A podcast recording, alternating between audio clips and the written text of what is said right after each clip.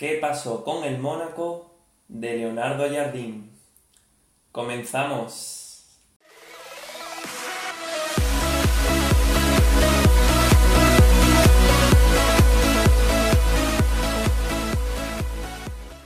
Muy buenas a todos, ¿qué tal estáis? Bienvenidos un día más a mi canal y en el vídeo de hoy tendremos una nueva sección en la que repasaremos a ciertos equipos que tuvieron una temporada espectacular y que en años posteriores los diferentes clubes europeos a base de talionario fueron desmantelando estos proyectos. El primer equipo que repasaremos hoy será el Mónaco, un Mónaco que en la temporada 2016-2017 cuajó una de las mejores temporadas de su historia siendo el auténtico equipo revelación tanto en la Liga Francesa como en la Champions League. Así que sin más, empezamos. En la temporada 2016-2017 el Mónaco firmó una de las mejores campañas de su historia.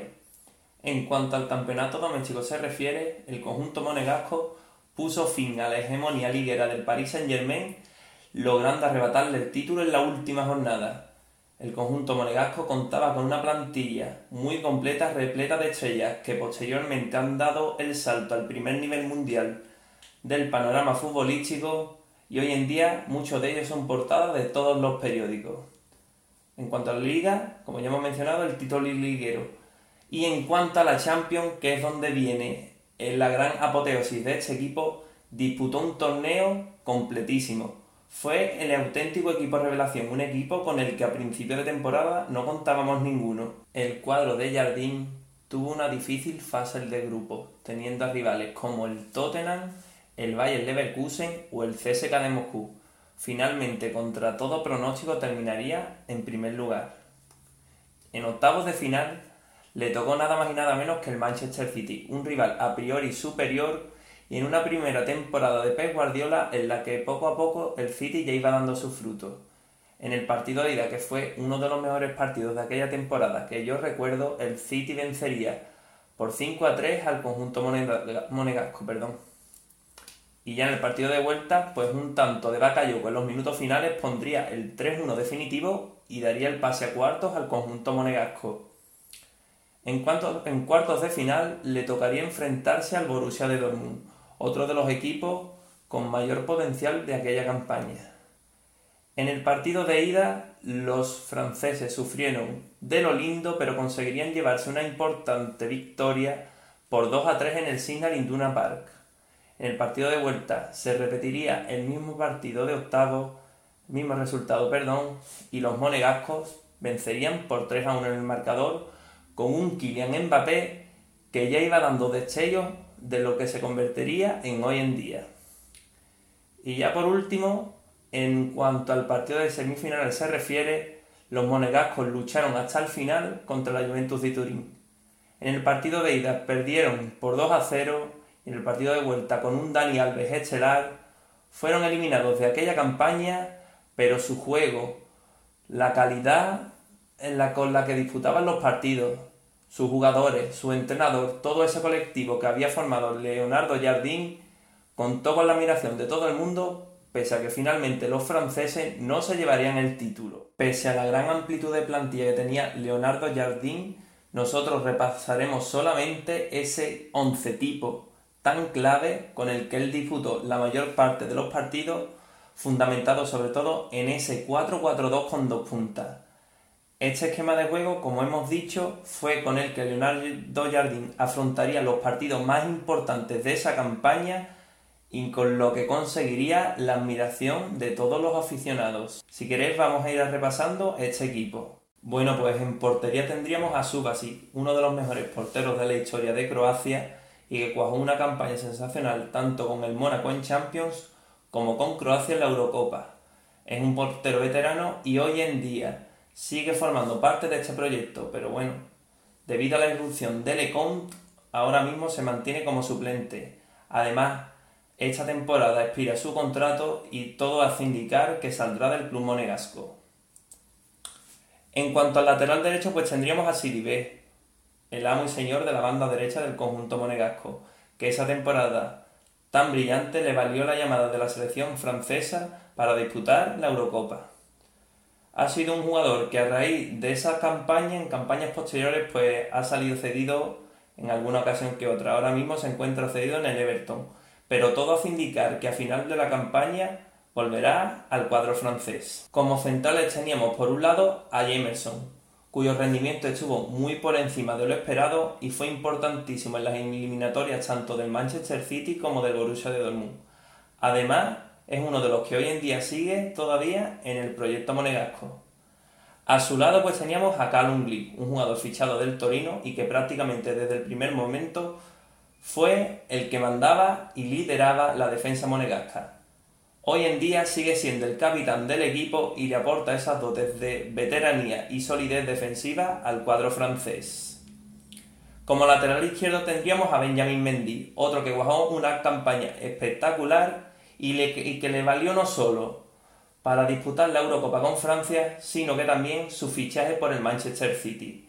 La operación se cerró en 57 millones y Pep Guardiola consiguió tener a su anhelo anhelado perdón, lateral izquierdo. Hoy en día Mendy sigue siendo titular con el Manchester City, pero debido a esos problemas de rodilla, su progresión ha ido para abajo. En cuanto al centro del campo se refiere, pues tendríamos ese doble pivote tan famoso que le dio tantas alegrías a los franceses. Teníamos por un lado a Bakayoko, que hoy sigue todavía en el proyecto monegasco, tras su paso entre comillas, poco exitoso por el Chelsea y posteriormente en el Milán, pero que bueno, esto no, hace, no nos quita que esa temporada disputara una campaña espectacular.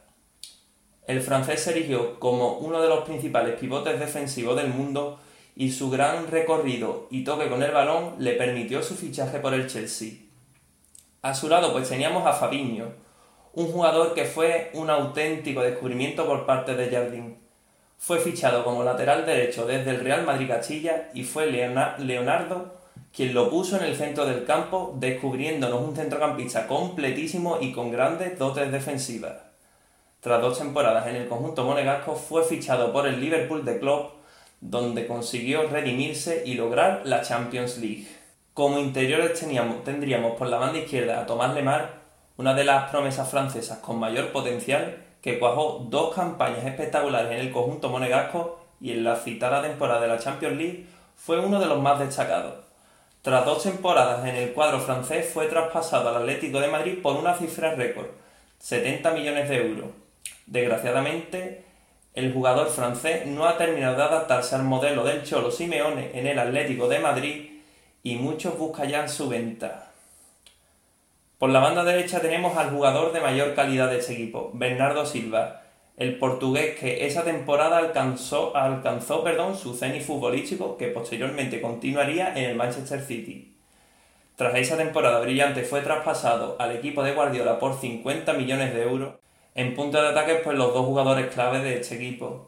Por un lado teníamos a Radabel Falcao, que esa temporada vivió una segunda juventud con el conjunto monegasco, y a Kylian Mbappé, que vamos a decir de Mbappé, la mayor promesa del fútbol europeo, que ese mismo año fue traspasado al PSG, una cesión perdón, con de compra por 180 millones de euros y se ha convertido en lo que es hoy día.